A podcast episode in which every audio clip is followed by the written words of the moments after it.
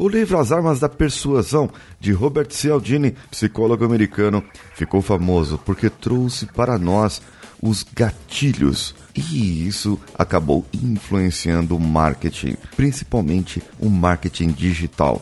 Muitos repetem o que está nele contido e inventam, criam um monte de outros gatilhos. Hoje, no quadro Engenharia da Mente, eu, Paulinho Siqueira, falo sobre os principais princípios psicológicos descritos no livro. E daqui por diante, durante as outras segundas-feiras, falarei mais sobre cada um desses gatilhos. Então, vamos juntos. Você está ouvindo o Coachcast Brasil a sua dose diária de motivação.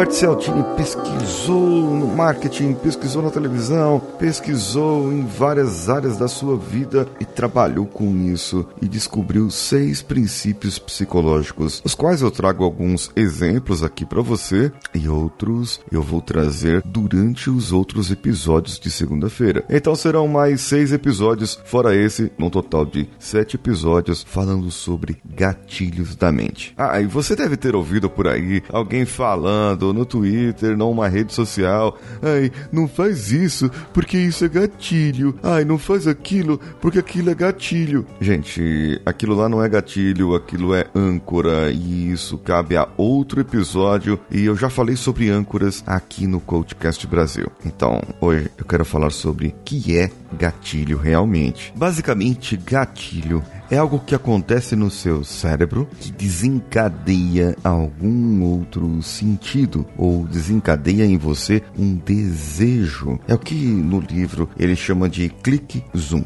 Ou seja, às vezes você se sente atraído por um tipo de mulher. Você enxerga aquela mulher e você se sente atraído por aquele tipo de mulher. Ou você se sente atraído por aquele tipo de homem. Aquele. Você sabe que aquela pessoa que você está atraído ali, que você está vendo, está com uma atração para você, porque ela tem algo nela que te atrai. Seria isso explicando no caso do amor. No caso das compras, no caso do trabalho, do dia a dia, existem outros outros fatores que mexem com o nosso cérebro, mexem com o nosso psicológico e fazem com que nós desejemos fazer algo ou que desperte em nós o desejo para fazer algo. É para ter um pouco de diferenciação de âncora da programação neurolinguística, a âncora é um estímulo físico ou sensorial que vai te trazer uma lembrança de uma emoção. Então, em alguns momentos isso pode se confundir, não é, tá? O que eu estou querendo trazer para você é que os gatilhos são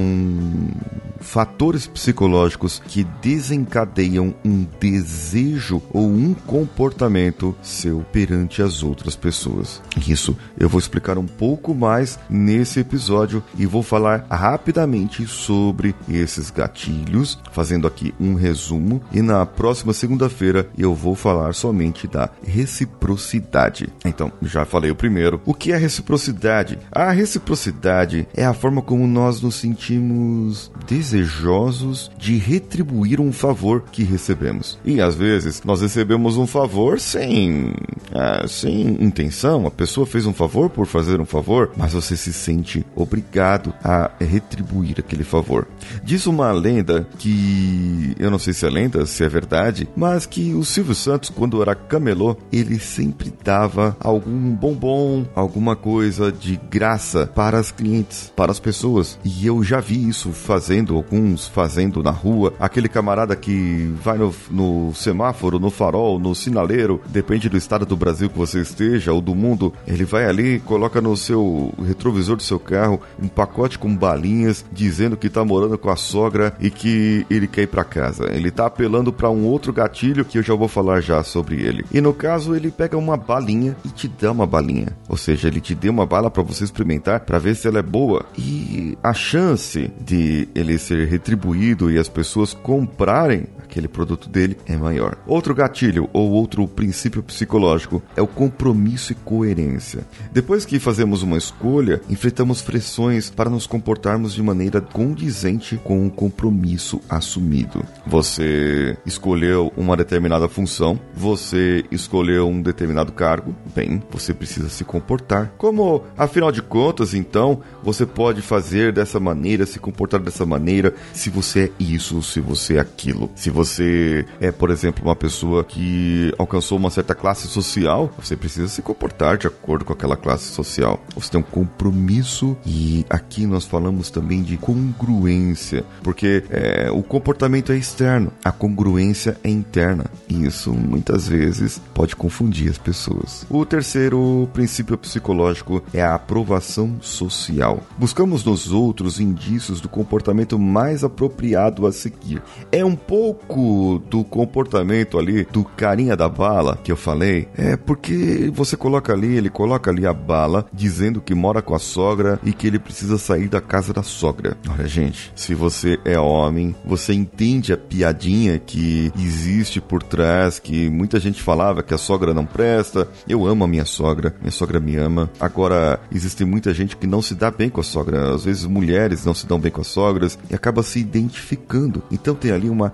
aprovação social e entra no quarto gatilho, que é a afeição. Preferimos acatar pedidos de pessoas que conhecemos e de que gostamos. Ora, se eu tenho uma aprovação social com o rapaz da bala que veio aqui deixar e eu fico com dó dele porque ele tá morando com a sogra e precisa sair da casa e nós sabemos que morar em uma casa com muitas outras pessoas é muito complicado, bem, então eu acabo tendo uma afeição com ele. E ainda mais, ele me deu uma balinha, né? Eu vou comprar a bala dele. Que dó do rapaz. A gente acaba se identificando com esse processo. O quinto princípio é a autoridade. Nós temos um senso arraigado de obediência à autoridade. O que é isso? Você tem que criar a sua autoridade. É o que muita gente tenta fazer ou procura fazer por marketing digital, com um canal no YouTube que fala sobre determinado assunto, por sua página do LinkedIn que é, coloca ali um determinado assunto e que protege aquele assunto e que se diz autoridade sobre aquilo. Quantas autoridades de psicologia você conhece? Quantas autoridades de hipnose você conhece? E quando você apela para a autoridade, é o que onde mora o perigo. Nós estamos hoje vivendo num mundo onde a autoridade é importante e a autoridade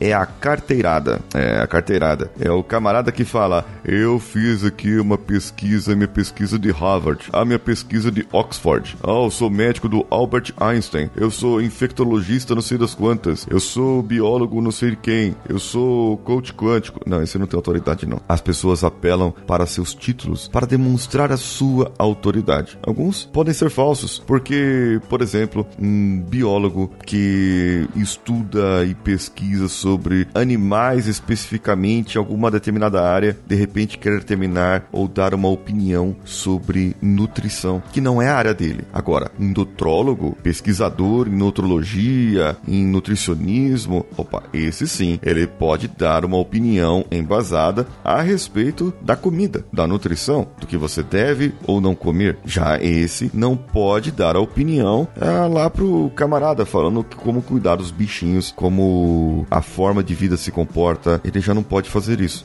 porque são campos, áreas diferentes e os dois têm autoridades em áreas diferentes. Agora, nós temos a escassez. E esse é muito fácil de explicar, porque veja bem, eu tenho poucas vagas para o meu curso, pouquíssimas vagas para o meu curso, e aqui entra um outro que é o da urgência. A escassez trabalhando junto com a urgência é fenomenal, porque é o seguinte, a urgência não está no livro, tá? Os seis, os seis que eu falei são esses até a escassez. E a escassez muitas vezes você já viu numa propaganda, que é o que eu falei agora. Eu tenho poucas vagas para o meu curso. Olha, eu tenho um horário hoje para poder atender você. Ah, eu tenho apenas três para vender. Já preencheu 89% do workshop. Tudo isso está usando o gatilho da escassez. Pode ser verdade, pode não ser. Agora, quando eu falei da urgência, imagine só, ó, eu tenho somente 10 vagas para preencher aqui no meu workshop. E estou com 20 pessoas interessadas já. E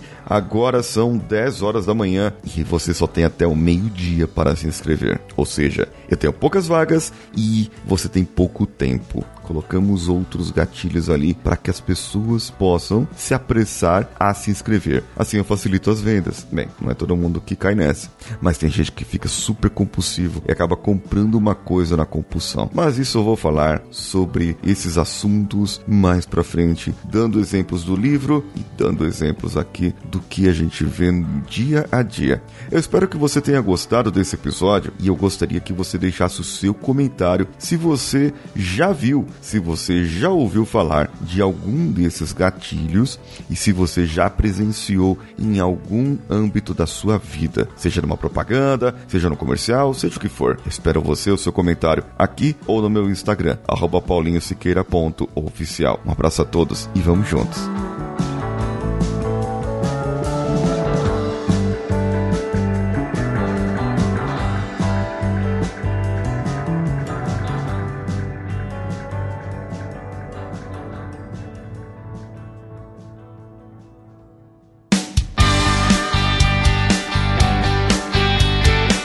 Bom que você chegou até aqui. No final desse episódio, eu tenho certeza que você vai gostar de todos os nossos conteúdos. Procure em coachcast.com.br e tenha acesso a diversos episódios e tenho certeza que muitos deles vão te agradar e vão te ajudar a crescer como ser humano. Se você quiser consumir outros conteúdos do Paulinho Siqueira, vá no YouTube, youtube.com/barra Paulinho Siqueira e o canal Engenharia da Mente ou no instagram.com/barra Paulinho Oficial. O Coachcast Brasil você pode ouvir em qualquer plataforma incluindo Spotify, iTunes, Castbox e qualquer agregador para podcasts. Eu estou esperando você no próximo episódio. Até lá!